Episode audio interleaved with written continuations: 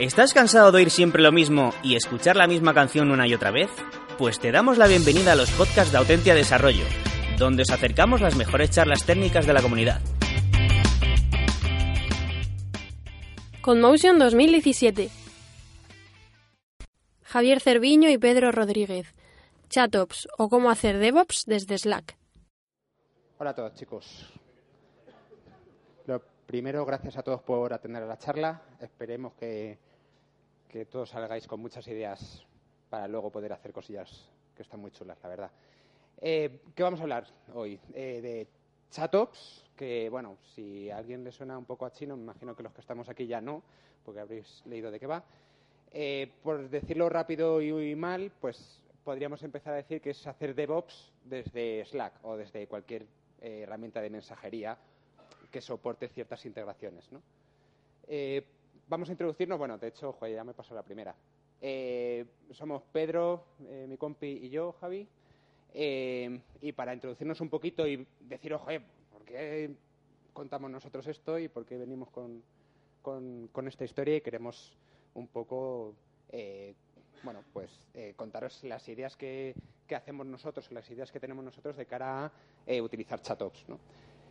nosotros trabajamos en un producto que se llama Lycode, que es de código libre y se utiliza para eh, que cualquiera se pueda montar un pass de videoconferencia y lo pueda integrar esa videoconferencia en cualquier página web, ¿vale? Eh, se basa sobre todo en la tecnología WebRTC y permite, aparte de vídeo y audio, pues también intercambiar eh, datos de, cualquier tipo, ¿vale? Como digo, es de código libre, lo hicimos en, en la universidad cuando estábamos haciendo las tesis, doctorales junto con otro compañero que el capullo no ha podido venir, que se llama Álvaro. y, hubo una empresa, una startup en Estados Unidos que empezó a utilizarlo, ¿vale? Y de hecho, con el paso del tiempo, cuando bueno, empezó Pedro a trabajar en ello, cuando terminó la tesis, y luego también eh, Pedro me llamó para que me uniese al equipo, eh, eh, estamos trabajando dentro de esta startup. Eh, me imagino que a lo mejor eh, nadie la conoce, por introducirla, es una universidad, ¿vale? Es un poco raro, es startup y universidad. Es una universidad tal cual, eh, que tiene un montón de alumnos, pero en la, que, en la cual nos estamos replanteando todo el modelo universitario. Es americana la startup, ¿vale? Entonces es un poco en el contexto americano, pero nos replanteamos ese modelo igualmente. ¿Y por qué no lo replanteamos? Porque creemos mucho en que como mejor se aprende es con la práctica, ¿vale? Entonces, los estudiantes aquí se estudian las cosas eh, fuera de clase y van a clase con todo aprendido y durante la clase no se da una charla en la que llega el profesor, te cuenta la historia y se pira. No, aquí la clase es conversar alumnos y profesor, ¿vale? Es, lo que se conoce como active learning y es la base un poco de la idea de la empresa, ¿vale? No solo es cambiar la pedagogía, sino que también la propia experiencia de los alumnos durante la carrera cambia, ¿vale? Luego os voy a, introducir un poquito más en, cómo, ¿vale? La, idea es que se involucren en tareas dentro de la propia ciudad en la que viven eh, y otros aspectos que, bueno, que les pueden llevar un poquito a enriquecerse no solo eh, profesionalmente, sino personalmente, ¿vale? Eh, cuando muestro este, esta eh, vista, parece que estamos haciendo una universidad online, no es verdad, ¿vale? Pero esta es la herramienta que utilizamos para dar clases, ¿vale? Los alumnos se tienen que meter en su ordenador en una página web eh, y ven al profesor y a los demás alumnos a través de una herramienta web, ¿vale? De ahí que pues, se, está usando Lycode, que es lo que hacemos nosotros, pero además se ofrecen una, bueno, pues muchas otras herramientas para, para permitir este active learning. Entre otras cosas, pues eh, vamos a poder hacer eh, o medir el tiempo que está hablando cada alumno para ser capaces de ver si los alumnos efectivamente están eh, interviniendo en la clase y luego además vamos a poder hacer grupos dinámicamente para hacer subgrupos y que, que, los alumnos puedan hacer mini trabajos durante el tiempo de clase. ¿Vale? La herramienta, como, he dicho, la herramienta de videoconferencia, casualmente, pues la que hacemos nosotros.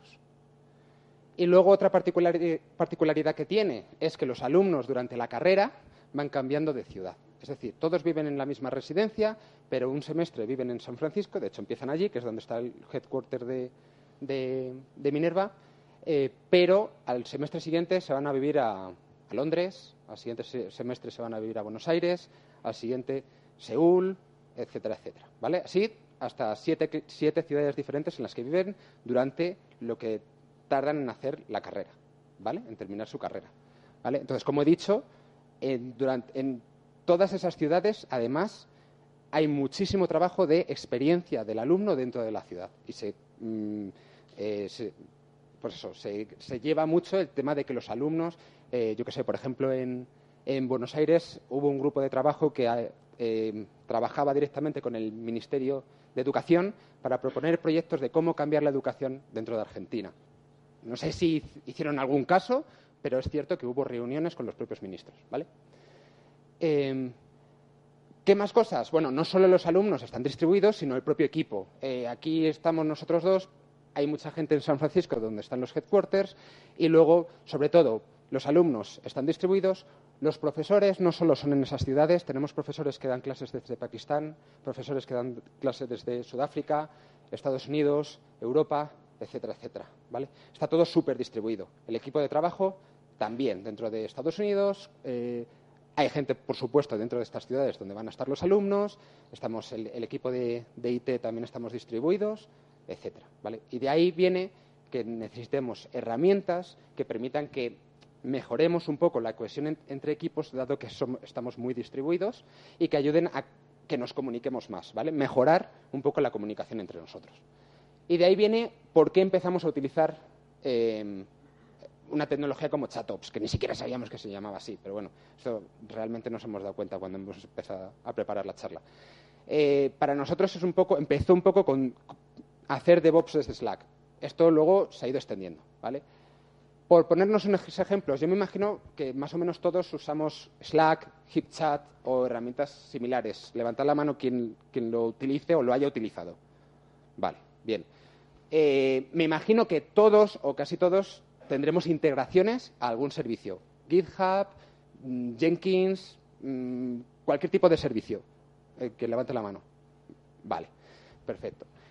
¿Qué podemos hacer? Pues podemos ir mucho más allá, ¿vale? Eh, y lo vamos a ir viendo hoy. aquí, bueno, muestro ejemplos así un poco por, por ilustrar ya lo que de primeras podemos hacer. Vemos GitHub, vemos un CircleCI o cualquier herramienta de, CI, vemos Heroku, etcétera. ¿De dónde viene toda esta idea? ¿no? Eh, un poco históricamente, si nos ponemos a pensar, pues eh, principalmente viene de DevOps, que sería la rama un poco de la, eh, de la derecha, perdón. DevOps en sí, pues que se conoce también como Infrastructure as Code, que es poder manejar eh, pues toda la infraestructura de Ops eh, desde código, script, etcétera, eh, que unido con recetas de despliegue de aplicaciones y todo ello, pues dio lugar a que en Ops tuviesen una serie de scripts que pudiesen utilizar para, de, forma pues, bastante sencilla luego, poder automatizar todos sus procesos, ¿vale? O muchos de sus procesos. Y por otro lado, un poco la idea de GitHub, eh, que fue quien empezó todo esto y que lo promovió internamente sobre todo, que es eh, centrar todas sus conversaciones, centrar mm, eh, todo lo que ocurre en la empresa en, este, en un canal de mensajería ¿Para qué? Para poder dar visibilidad de absolutamente todo lo que hace todo el mundo y poder abrir más conversaciones. Lo vamos a ir viendo poco a poco, ¿vale? Entonces, si juntamos todas esas cosas, esas dos ramas de DevOps y de esa mensajería que va ganando terreno dentro de la empresa, pues llegamos a lo que, bueno, hay gente que empieza a eh, tratarlo como el infrastructure as conversation, ¿vale? No solo es conversación entre nosotros, sino que metemos también la propia tecnología, las propias acciones que hacemos día a día. Eh, esto es ya lo que he dicho, ¿vale? ¿Qué es ChatOps? Pues ya sabemos, herramienta de mensajería en la cual no solo tenemos conversaciones típicas de una empresa, sino que además las vamos a mezclar y les vamos a dar el contexto de las acciones que realizamos día a día, ¿vale? ¿Y por qué? Bueno, pues vamos a, ver un poco las principales ventajas. Luego ya llegaremos a los inconvenientes, ¿vale? Pero empezamos por las ventajas, que, lo estamos vendiendo un poquito. Eh, visibilidad, ¿vale? Todo lo que vamos a hacer, o todo, por lo menos las tareas automática, que podemos automatizar y que creemos que puede tener sentido que otros conozcan, pues se le puede dar visibilidad en todo el chat, ¿vale? Eh, eh, así que la gente que hace desarrollo, la gente de Ops, eh, las tareas comunes que hacen, despliegues, releases, pull requests, merge, etcétera, todo eso puede llegar a ser visible, ¿vale? la gente de soporte puede incluso cerrar tickets y problemas que han ido abriendo, los usuarios. Product managers que van a poder ir viendo las métricas dentro de Slack, dentro del propio Slack, para decidir qué features o no tienen sentido o qué hay que priorizar. ¿vale? Eh, ventajas sociales también tiene, eh, por supuesto, la comunicación dentro de una empresa. ¿vale? Eh, aumenta la colaboración no es una ventaja directa, pero es cierto que a cuanta más información podamos acceder, pues es cierto que puede abrir más canales de comunicación, no solo con nuestro propio equipo, que son con los que trabajamos, sino con eh, otros equipos dentro de la empresa. Eh, mejora mucho el aprendizaje. Eh, no es lo mismo, y además a mí personalmente me ha pasado, llegar a un sitio y ver en el histórico del chat cómo se, hace, se realiza un despliegue o cómo se realiza una release. Es, mejora mucho porque todo lo que hacemos queda documentado. ¿vale? Todas estas acciones quedan documentadas. Realmente casi no me hace falta llegar y preguntarle a alguien porque ya veo lo que está haciendo. ¿vale? Y por supuesto aumenta la, la empatía, porque yo puedo mm, escuchar lo que está haciendo o ver, vamos, lo que están haciendo los demás y entiendo un poquito mejor, puedo llegar a entender un poquito mejor los problemas que tienen los demás solo mirando el chat, ¿vale? Puede tener sus problemas y los vamos a ver, ¿vale? Pero eh, eh, nos estamos fijando en esto. Y, por supuesto, ventajas técnicas, automatización de los procesos, ¿vale? Eh, en DevOps ya se hace, aquí vamos a ir un poquito más allá porque ya no solo es DevOps, es muchas otras cosas. puede llegar a mejorar la seguridad, puesto que ya son los usuarios dentro del chat los, los que lo pueden hacer y, sin embargo, no tengo que pasar a lo mejor scripts que, que lo hagan y se quedan por ahí escondidos. Eh, de por sí ofrece ya un historial dentro del chat de todo lo que he hecho, es que queda guardado, ¿vale? Eh, y como adicional, pues bueno, funciona de forma síncrona, es, una comunicación síncrona y también pues reducimos un poco el correo que está súper sobrecargado, ¿no? ¿Por qué, la visibilidad es una ventaja? Bueno, pongo ahí un montón de, puntos, eh, por, por mencionar algunos tenemos un marco de referencia común para toda la empresa, que podemos hacer caso o no, pero por lo menos eh, es lo que está pasando, son las acciones. Y está todo dentro de esta herramienta. ¿vale? Eh, nos da conciencia de, como he dicho, conocer los problemas o lo que las acciones que están realizando los demás, o dónde puede haber cuellos de botellas dentro de todo el proceso. Es que es como si dentro de la empresa pudiese estar escuchando las conversaciones que suceden en todas las partes. ¿vale? Puedo escucharlas o no, pero es que tengo acceso a ello. Eh, y por otro lado, a nosotros lo que nos gusta mucho, porque es nuestro caso particular, es el de los equipos distribuidos. Yo me levanto por la mañana, abro Slack y sé efectivamente qué releases se han hecho, qué ha estado desplegado, qué problemas ha habido, quién está en soporte, qué tickets se ha cerrado, todo en el chat. No, tengo, no me tienen que dar de alta eh, mi usuario en 100.000 sitios diferentes. Eh, tipos de uso de, en ChatOps son los típicos. Hay me pueden llegar notificaciones a mi, a, mi cliente de mensajería. Puedo hacer peticiones para pedir un dato o ya puede ser incluso bidireccional, ¿vale? Vamos, por poner ejemplos de cada uno de ellos, notificaciones. Cuando alguien crea una máquina virtual, a lo mejor me puede avisar a Slack, ¿vale? Eh, yo qué sé, eh, alguien crea un pull request, me llega. Alguien ha hecho una review de un código, llega esa información. Eh, consulta servicios, estadísticas. Eh, nosotros, por ejemplo, tenemos eh, acceso a, Looker, que es un sistema de, para poder realizar gráficas de, los datos que estás teniendo. Eh, pues hicimos un, en nuestro caso, hicimos una integración para poder preguntar, por ejemplo, este usuario que está teniendo problemas, dime cuál es el ancho de banda que tiene, qué bitrate está recibiendo en este momento, etcétera, todo desde Slack, no hace falta salir de ahí. Hay un comandito que le preguntamos y nos responde, ¿vale? Y luego, pues infinidad de cosas, es que, yo qué sé, ya es la, es la imaginación de cada uno, ¿vale? Lo vamos a ir viendo ejemplos que a lo mejor esperamos que abran un poquito también la, o, por lo menos den ideas y, nos hagan pensar en cómo podemos integrarlo en nuestros casos. Eh, interacciones bidireccionales, pues manejar incidencias, eh, mm, desde, como he dicho, cerrar incidencias, etcétera. eh, guardar bookmarks, decirle a Google Translate que, mm, eh, pues eso, que traduzca algo. Eh, nosotros usamos mucho el del stand-up, ¿vale? Como somos un equipo distribuido y no todos estamos levantados a la misma hora, pues cada uno va diciendo lo que va a hacer o ha hecho a lo largo del día dentro, de, dentro del mismo canal. Y podemos poner incluso un bot que diga, oye, fulanito todavía no ha contestado. Cosas así, ¿vale? Es súper chulo. Y bueno, ahora Pedro va a seguir y os va a hablar de las cosas que molan, que es la tecnología.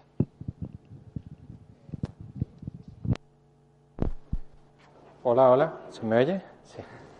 Eh, a ver, bueno, sí, lo que mola es la tecnología. En realidad de tecnología tampoco os vais a ver una cosa que digáis, madre mía, esto no se me habría ocurrido en la vida. Viene un todo un poco consecuencia natural de lo que ha ido contado Javi. O sea, en realidad la, eh, gran parte de la gracia es verlo desde ese punto de vista. No es un cacharro de chat que te va a estar dando un poco el follón o que te vas a meter a poner fotos de tonterías eh, o y que te distrae, sino que te va a servir como una herramienta, pues eso, por ejemplo, para ver qué pasó ayer.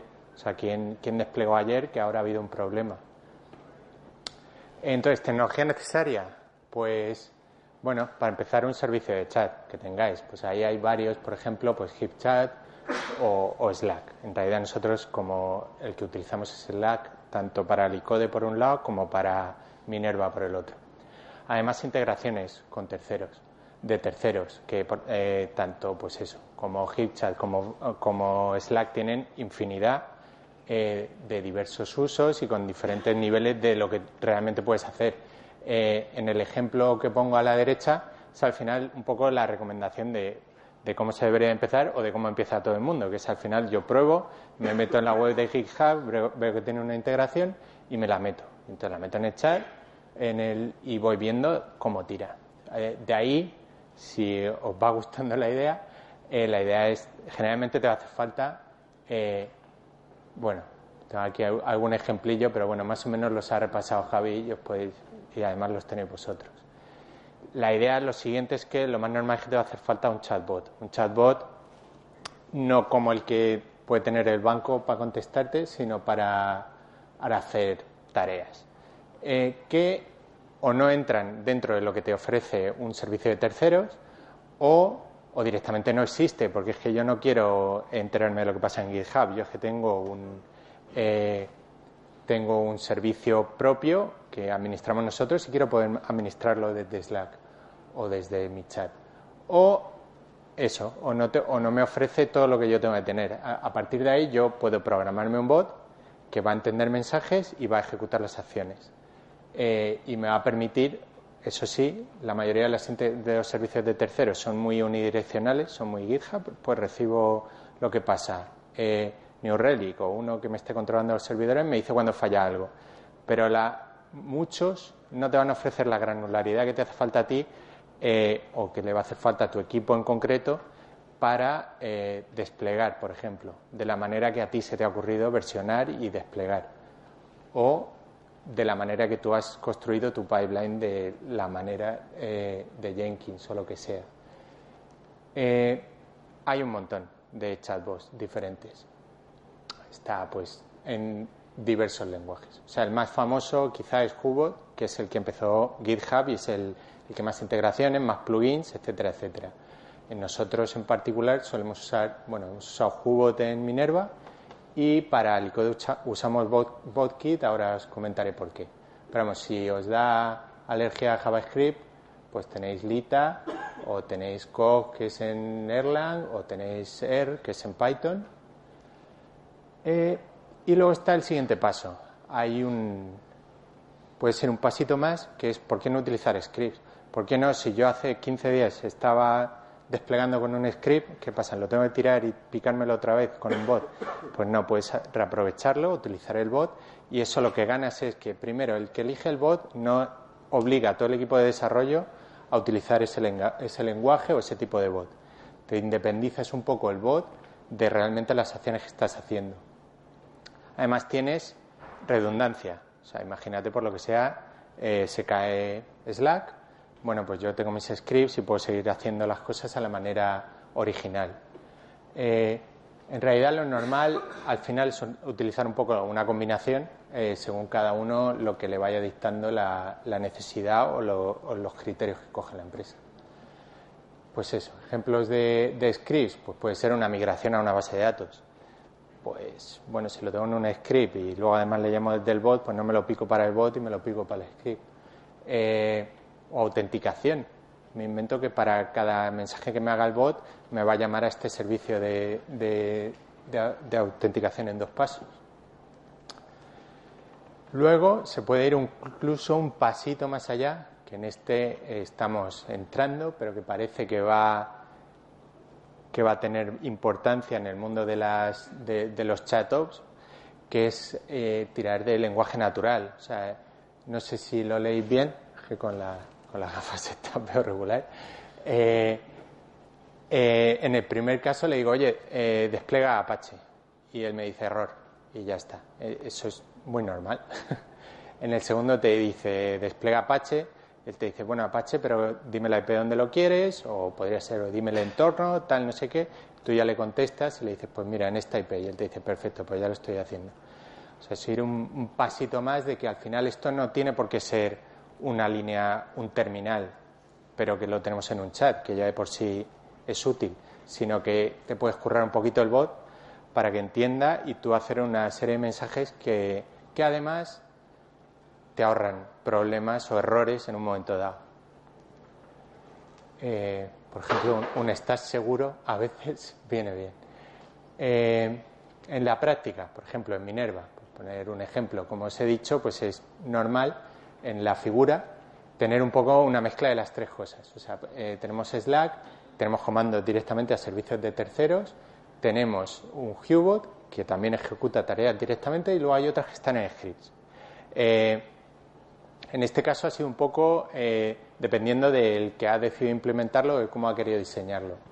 Eh, y la mayoría de las que son de script vienen de cosas que se hacían anteriormente de esa manera. Entonces, por ejemplo, notificaciones, por lo que decíamos, en GitHub,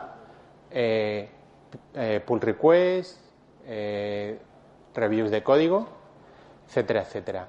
Eso sí, nos lo he dicho, cada uno eh, se elige en qué canal va cada una de esta comunicación, de manera que sea mucho más fácil de filtrar. Eh, alertas, pues eso, PagerDuty, New Relic, que están ahí fuera también tienen un stand, Pingdom, Asana nos informa de, de bugs que está, eh, que está reportando la gente y Luego tenemos operaciones más avanzadas que ya utilizan Hubot, ya sea con, un script o sin script, como despliegues. O sea, podemos desplegar desde Slack diciendo, oye, me despliegas esta, esta versión de esta aplicación en este entorno. Eh, además, se pueden bloquear desde el propio Slack. Imagínate que te das cuenta de que han metido una, eh, una burrada, que por lo que sea han pasado todos los test maravillosos, como sabemos siempre hay agujeros te has dado cuenta y dices, oye, bloqueo los despliegues. Y no solo los bloqueas, sino que todo el mundo ve y dice, uh, algo ha pasado. y no hace falta que envíes un email aparte. Te queda todo explicado ahí y además queda históricamente. Last Night es uno que este lo pusimos no hace tanto, eh, que viene a, responder un poco a esta diferencia de, de zonas horarias. O sea, a veces te levantabas y la manera casi inmediata de saber lo que ha pasado, le preguntas a, Data, que se llama Data el robot, dices, oye, anoche qué, antes, y entonces él te dice el último despliegue, que normalmente fue anoche, eh, se metieron todas estas cosas de GitHub y normalmente pone quién lo ha hecho, etcétera, etcétera.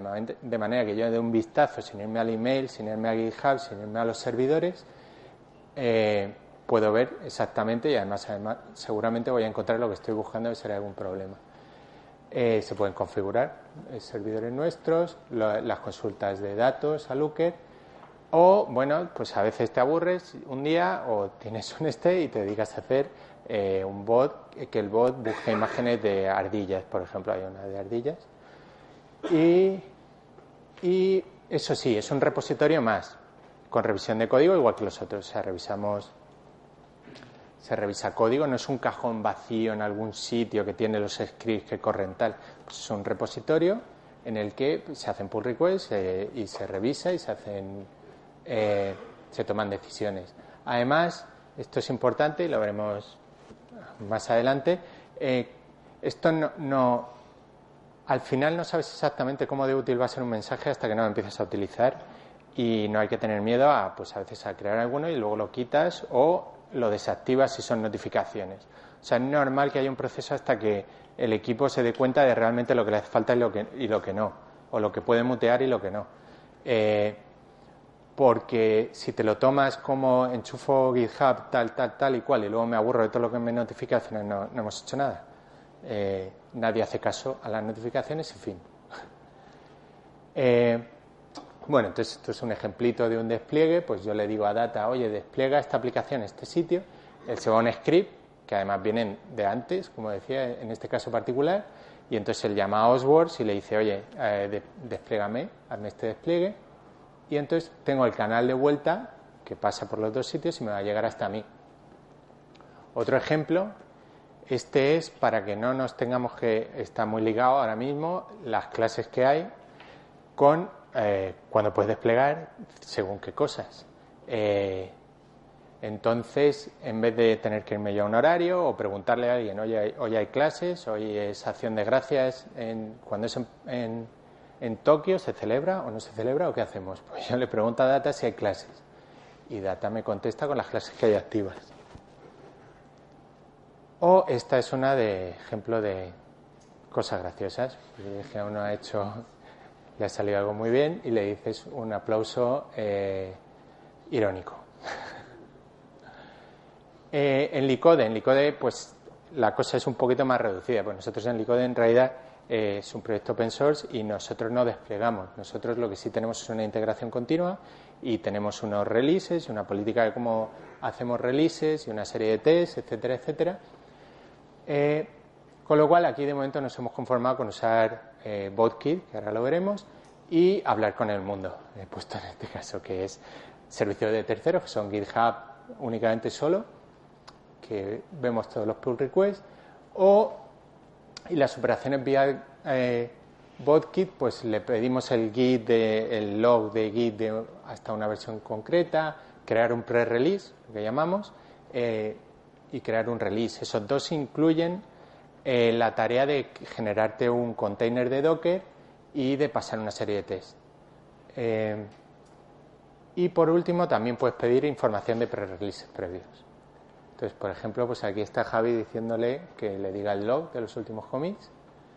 Eh, esto nosotros, pues no tenemos tanta diferencia horaria, pues estamos los dos aquí. Esto a veces lo hacemos porque estamos hablando y te sale naturalmente, le dices, oye, pues dime el log de lo que pasó ayer y podemos ver los errores que hay últimamente. O, bueno, los errores, los commits sospechosos, por así decirlo. O aquí, que le dices, oye, dime los releases eh, que ha habido con su tag de Git, o aquí Javi que le está diciendo, oye, hazme un pre-release. Y Octopus lo hace y Javi, que es muy agradecido, le dice gracias. Eso no, de momento no lo tenemos contemplado. o sea, a Octopus eso le da igual. Eh, entonces, vamos a hacer una pequeña demo, porque como veis, nosotros en la parte del ICODE estamos creciendo un poco. Nosotros, eh, en este sentido. la demo va un poco, yendo un poco más allá. Nosotros tenemos en la comunidad, queremos que la conversación sea en Discourse, que es un foro, no sé si más o menos lo conocéis, es una especie de foro guay. Eh, y, por ejemplo, una cosa que repetimos mucho es coger, eh, hacer un release y luego escribirlo para la comunidad. Pues a mí, como demo para este para este CodeMotion, pues dije, pues mira, podríamos hacerlo que eso se automatice y que yo le diga, oye, eh, anúnciame release. Entonces, eh, para que veamos esto un poco cómo va, al final este es el código, si es que tampoco tiene muchísima historia. Eh, la parte así. Ah, sí. Eh, la parte así que quizá varíe más de bot a bot, pero que todos al final tienen, es una parte donde escuchan los comandos y a partir de eso hacen algo, ¿no? Eh, en este en particular, este le estoy diciendo, oye, dile a Discourse algo. Y entonces le digo que me conteste siempre que me le manden un mensaje directo, esto es en Slack, por ejemplo, directamente mandarle un mensaje privado o si me mencionan directamente. Eh, y entonces llamo a Create New Post. Eh, este es otro que es dime el release info y anunciar release. Esto lo que he hecho es un poquito el API de, de Discourse donde aquí tengo las categorías y al final crear un post es rellenar un JSON y hacer un request, que es un post. Eh, luego he que, me he hecho un poquito esto ñapa para... no, esto no es la, ñapa, está abajo. Esto es... Eh, bueno, en realidad, si yo sé que el body lleva algo, si lo he hecho bien, entonces dice, seguramente lo he hecho bien y si no, probablemente no he hecho bien. Eh, luego a GitHub, también al API, le podemos preguntar eh, por un release en concreto que me diga eh, la información de ese release, que es la que hemos metido antes también automáticamente a través del bot.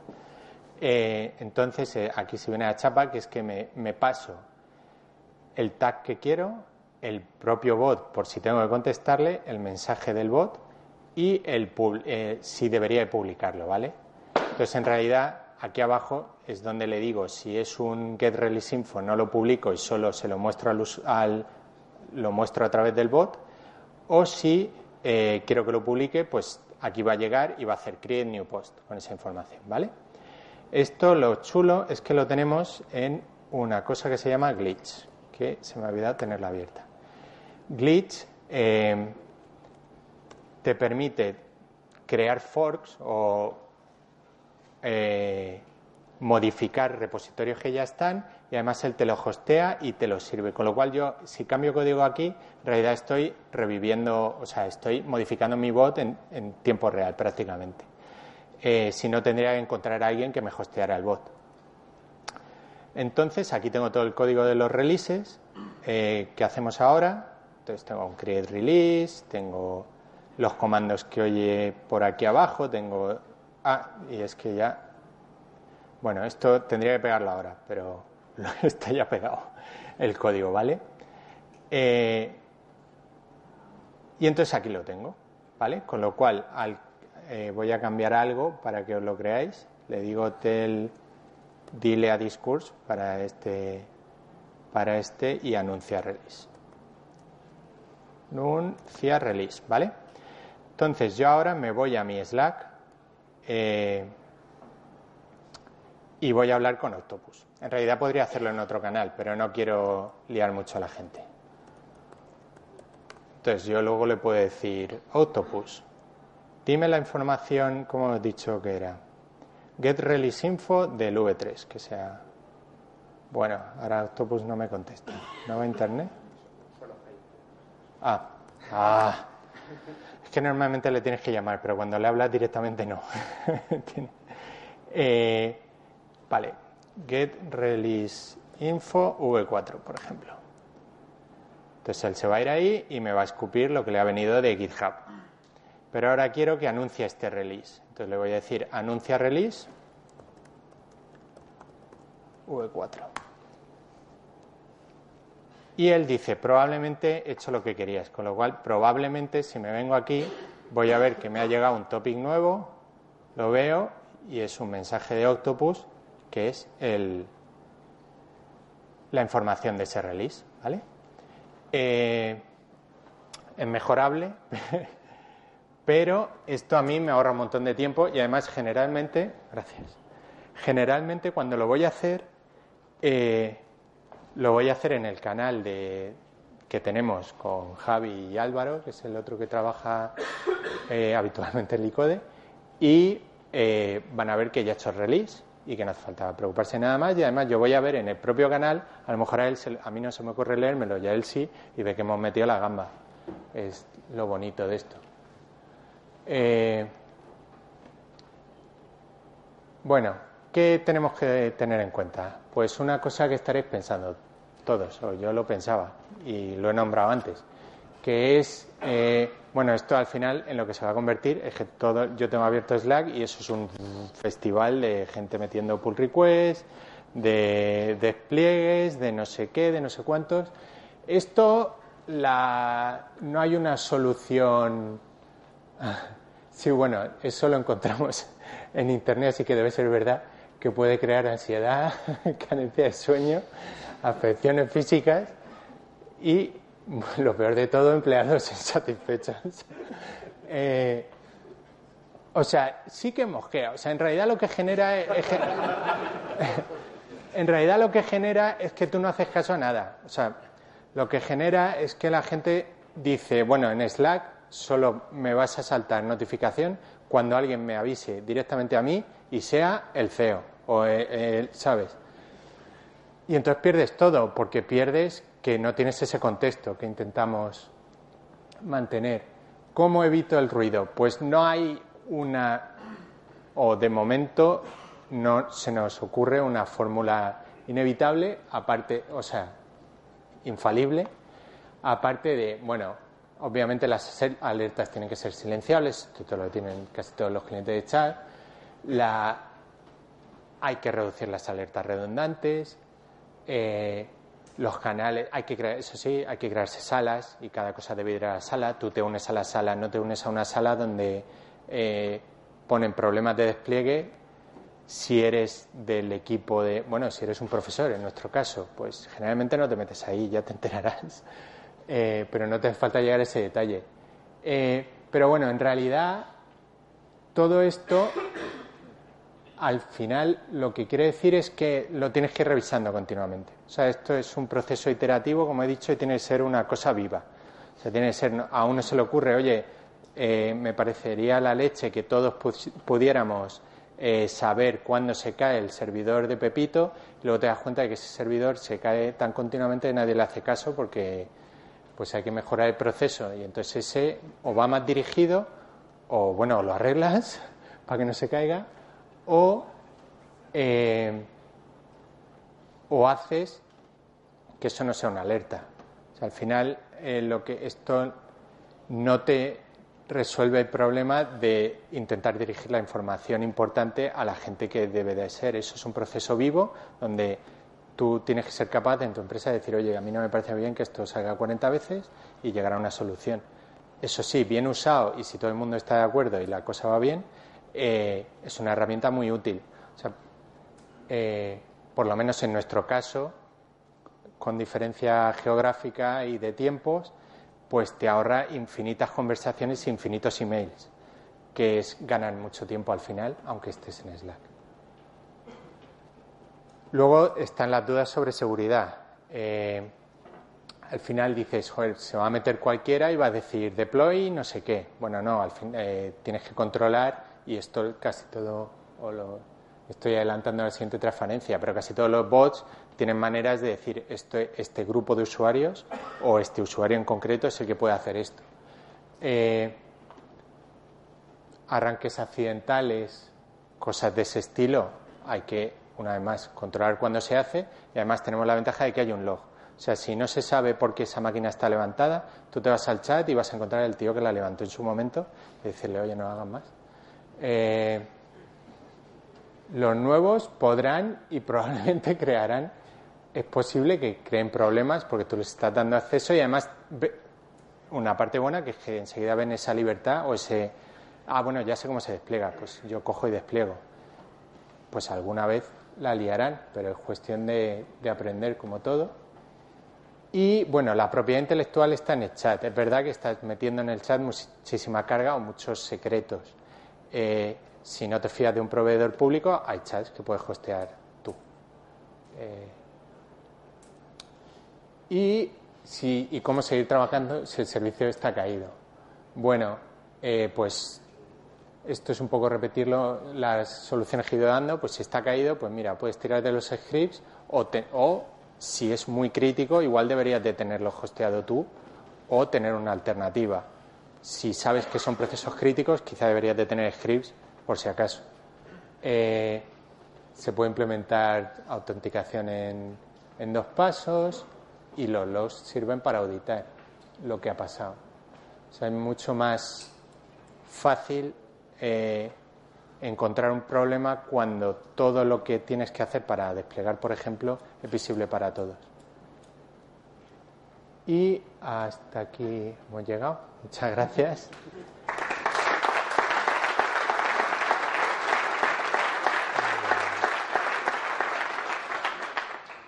si tenéis cualquier pregunta.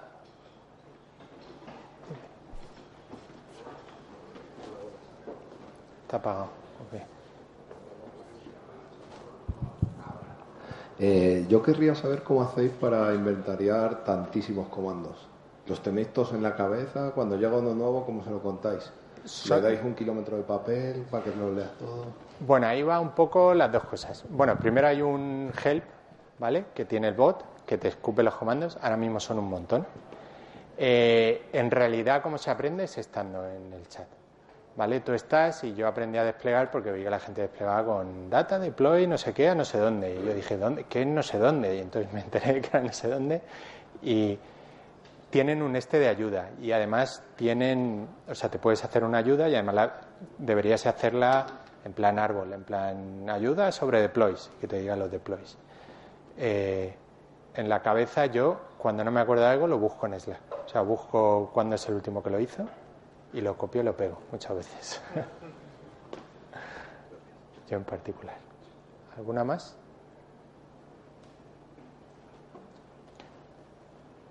Mm. Ah, que no he visto la mano.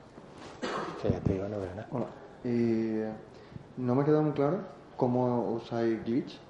Porque ah, glitch. según como, como yo lo he estado viendo, es como que tenéis ya el código ahí posteado y además el bot está corriendo ahí. Sí. Salte eh, el código, bueno, lo tienes ahí, además tiene la gracia de que lo puedes tener como eh, duplicado en GitHub, ¿vale? Puedes hacer de pasar de un lado a otro. Eh, y la gracia de Glitch en sí es que lo que hace es hostearlos. O sea, tú te montas una web de un juego de no sé qué y te la hosteas ahí directamente. Además, puede venir otro y decir, ah, mira, pues yo la quiero modificar y te genera uno paralelo. Entonces, el bot lo tenemos ahí hosteado. Pero es porque ese bot funciona en JavaScript y no hay ningún problema en que cargue. Pero, por ejemplo, si estuviéramos usando eso que habéis mencionado como ER, que sea en Python. Ese probablemente no lo puedes tener en Glitch. De hecho, usamos BotKit, bueno, no sé, o sea, lo hizo Javi, pero yo creo que yo creo que, que encontró la combinación de que era fácil de programarlo, eh, estaba en JavaScript, que trabajamos bastante en JavaScript, y aparte está súper guay lo de, lo de hosting. Sí. A ver, principalmente es el hosting, ¿vale? Eh, nosotros, aunque el Licode es parte de Minerva, siempre queremos mantenerlo como un proyecto aparte, ¿vale? Por, si en algún momento se extiende, la gente siempre lo ve mejor si es un proyecto totalmente eh, aislado del resto. Entonces, todo el tema de las releases se crea con este bot que es diferente al bot que usamos en Minerva. Por esta misma razón tampoco queremos utilizar los propios recursos de Minerva y no queremos que esté una startup para ahorrar costes, pues no queremos que esté pagando un host de ese proyecto. Entonces, fue muy buena idea el, hecho de, pues, de, poderlo ver y poder empezar a utilizarlo. Tiene sus pegas, ¿eh? eh es decir, eh, comparado con Hubot, en Hubot tú lanzas un bot, siempre está arrancado en tu máquina y el bot aparece ahí siempre como que está conectado. Glitch, por ejemplo, el, bot siempre aparece apagado. Alguna vez incluso ha pasado que le preguntas algo, le pides algo y te lo hace dos veces. Todavía no me he enterado por qué te lo hace dos veces. Me imagino que va con todo el proceso de arranque que no está, no está bien hecho en Glitch, que, falla algo, ¿vale? O sea, está bien para probar y yo lo recomendaría mucho para, para probar y sobre todo para aprender un bot típico que es el botkit, ¿vale? Luego, utilizarlo en, sobre todo en entornos de producción, no lo aconsejaría.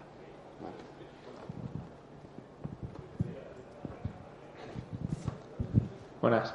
Eh, a ver, una preguntilla que os iba a hacer yo de tema de integraciones, porque no sé si utilizáis Slack de pago, ¿no? Que muchos de nosotros lo usamos y no lo pagamos, entonces, pues sabéis que es bastante caro. Entonces tienes una limitación. Eh, los bots, eh, podéis utilizarlos como proxy para el bot hacer un montón de cosas y que solo se ocupe una integración, cuenta como integración, ¿no? Sí, o sea, otra vez nosotros tenemos separado, el Slack también está separado, el del ICODE. Y ese es open source, gratis, todo, ¿vale? O sea, no, no, no, no es una cuenta de pago. Entonces nosotros lo que hagamos con el bot, al final si, eh, si tiene limitado el número de integraciones, pues yo creo en el bot puedes hacer al final lo que te dé la gana. ¿Solo cuenta como una? Eh, solo cuenta como una del bot, sí. Sí.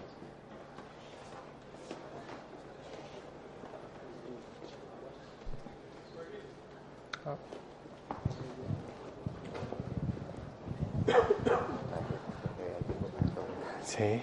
Eh, el uso del bot por gente que no es del equipo de desarrollo, estoy diciendo que tenéis profesores y que tenéis gente que no, que no es técnica. ¿Lo habéis planteado hacer uso del lenguaje natural o algo para que esa gente pueda usar funcionalidades ahí? Eh, es un tema que se ha hablado, o sea, no tanto del lenguaje natural, que sería lo suyo, sino el tema de intentar abrir otras partes. Ahora mismo está muy en la parte técnica, sí o sí, y además el bot solo está en, en canales de desarrollo, ¿vale? Por si acaso. Eh, se ha hablado, se ha hablado mucho de poder hacer ciertas cosas eh, que pueden ay- ayudar tanto a incluso a eso, profesores o a, o otras áreas, eh, pero de momento no hemos, no hemos hecho nada. Pero la idea es que al final, porque como decía Javi, eso fomenta mucho la, con- la colaboración entre, entre departamentos.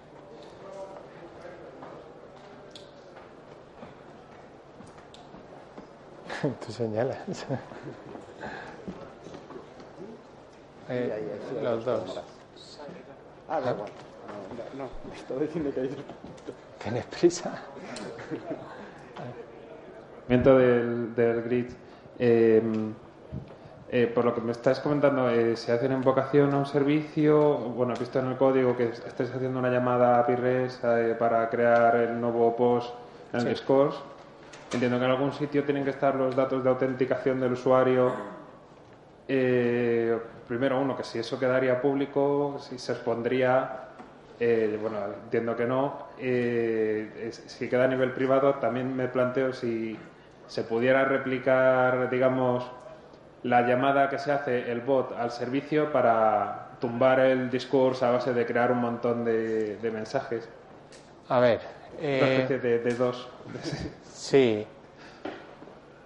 A ver, eh, bueno, la, la parte de credenciales y todas esas cosas está en Glitch y tienes un archivo como especial que es, eh, que es solo visible para los que tú has invitado a tu proyecto, ¿vale?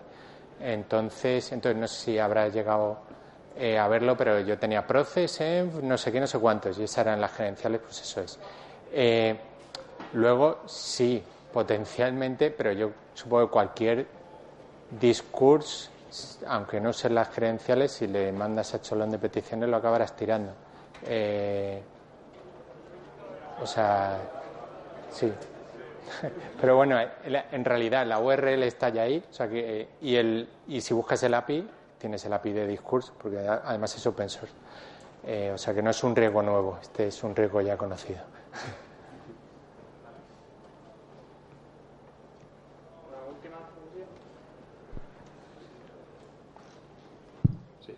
Eh, yo quería preguntaros cuántos comandos tenéis ahora mismo, eh, vamos, para utilizarlo en, en los proyectos y cuánto habéis tardado, o sea, cuál es el tiempo de desarrollo más o menos de esto para tener una versión mínimamente funcional. De algo que digas, pues mira, las cuatro cosas que uso siempre, pues los despliegues o lo de Git y demás, ¿cuánto más o menos podéis tardar en tener algo usable? Vale. Eh, bueno, ya te digo, en Licode muy poquitos. Y en, en Minerva muchos. Yo no sé si debe andar, a lo mejor son 50 o 60. Eh, ahí estamos un poco no sacando muy buena nota en la parte de limpiar que he dicho, de que de vez en cuando hay que quitarse los que no se usan. Eh, de tiempo de desarrollo depende muchísimo. Por ejemplo, si es tirar de un script, que ya sabes que va, y que lo has probado tú, te haces un, pues aquí es que JavaScript, pues es JavaScript. Es prácticamente nada. Eh, si te tienes que hacer una integración más compleja, pues va, Javi, por ejemplo, hizo la de Looker, que es que está muy chula, que es la que dice de, oye, en tal clase, ¿qué bitrate tenía este tío tal día? Eh, pues puede decir el más, tú cuánto... A ver. Es. Yo creo que tarde un día en hacerlo, tampoco es mucha historia, porque al final. Lo normal es que sean APIs que ya conozcas Porque, a ver, cuando tú te met- metes en esto, tienes que pensar, lo primero, ¿qué es lo que hago día a día? ¿Y qué me puedo automatizar? Todos estamos deseando automatizarnos las tareas que odiamos, ¿vale? Entonces, normalmente la gente ya tiene esas tareas automatizadas, conoce los APIs y es, o bien usas el mismo script y se lo metes al bot, si, el- si tienes la suerte de que puedes ejecutarlo en la misma máquina, o bien te lo haces de nuevo en el mismo lenguaje o en otro y te lo copias, ¿vale? En este caso, bueno, de hecho tuve que aprender el API porque no lo conocía, pero fue un día. Eh, con el resto, pues es que no te sabría decir. O sea, lo suyo, la gente lo que dice es, cuando empiezas con chatops, es ir poco a poco, iterar. Y que cada uno piense y, y empiece a hacer dentro del equipo, eh, pensando también en la lógica de, de- de negocio, ¿no? Que es más, o sea, no te vas a poner a hacer una chorrada, pero eh, pues, ¿qué, qué tareas cada uno tiene que está deseando automatizar y no solo eso, sino que está guay que los demás vean que lo has Sí, hecho. sí. Además que no me pregunten más veces cómo lo he hecho. O sea, lo la ¿sabes? siguiente. ¿Qué es lo que viene la gente a preguntarme todos los días que cómo se hace? Pues, lo meto en el bot y ya está. Mira, se hace así, mira la historia. Esa es otra opción. Entonces, bueno, depende. O sea, es así iterativo, poco a poco. Bueno, cualquier otra pregunta, de todas formas, estaremos por aquí, pero-